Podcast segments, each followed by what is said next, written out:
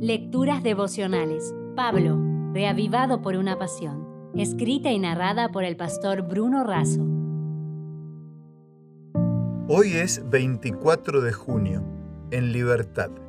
En Gálatas 5.1 leemos, Estad pues firmes en la libertad con que Cristo nos hizo libres y no estéis otra vez sujetos al yugo de la esclavitud. En el capítulo 5 de Gálatas, Pablo enfatiza el permanecer en libertad de la salvación por la fe en Cristo. También argumenta que el amor es la esencia de la ley. Un llamamiento importante del apóstol es a que permanezcan firmes sobre una base sólida. Esa base es la verdad establecida en las Sagradas Escrituras. El cristiano diligente persevera en el estudio y el análisis de las Escrituras, y en ella se examina para descubrir si permanece firme en la fe. No importa cuánto conozcamos sobre las escrituras y su interpretación, siempre debemos seguir en la búsqueda de la verdad. Por eso quiero decirte, conoce las verdades de la Biblia, vive esas verdades y continúa creciendo, descubriendo y aplicándolas a la vida. Pablo recuerda a los Gálatas que no están bajo la ley y les advierte que el Espíritu Santo nunca lleva a la gente a buscar la salvación mediante la conformidad con los requisitos del sistema ritual judío o por cualquier sistema de justicia legal, o incluso la salvación por la obediencia a la ley moral de los diez mandamientos. Los que se someten a una religión legalista están en guerra con el Espíritu Santo. Finalmente, destaca el fruto del Espíritu que se refiere a lo que se desarrolla naturalmente en la vida cuando el Espíritu tiene el control. Los resultados de este control están en contraste con las obras de la carne.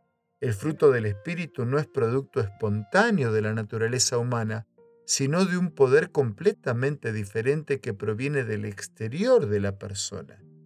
La palabra fruto está en singular, mientras que la palabra obras está en plural. Hay un solo fruto del Espíritu y ese único fruto incluye todas las gracias cristianas allí enumeradas.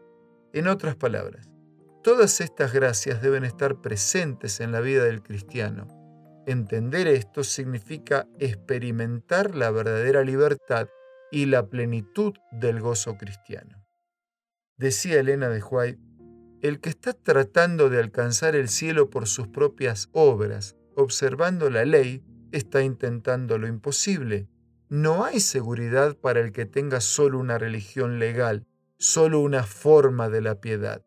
La vida del cristiano no es una modificación o mejora de la antigua, sino una transformación de la naturaleza.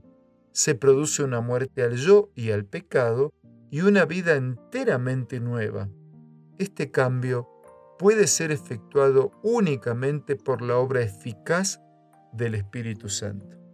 Amigo, vive este día de manera victoriosa y fiel, dependiendo del Señor. Por eso, junto con un abrazo, concluyo.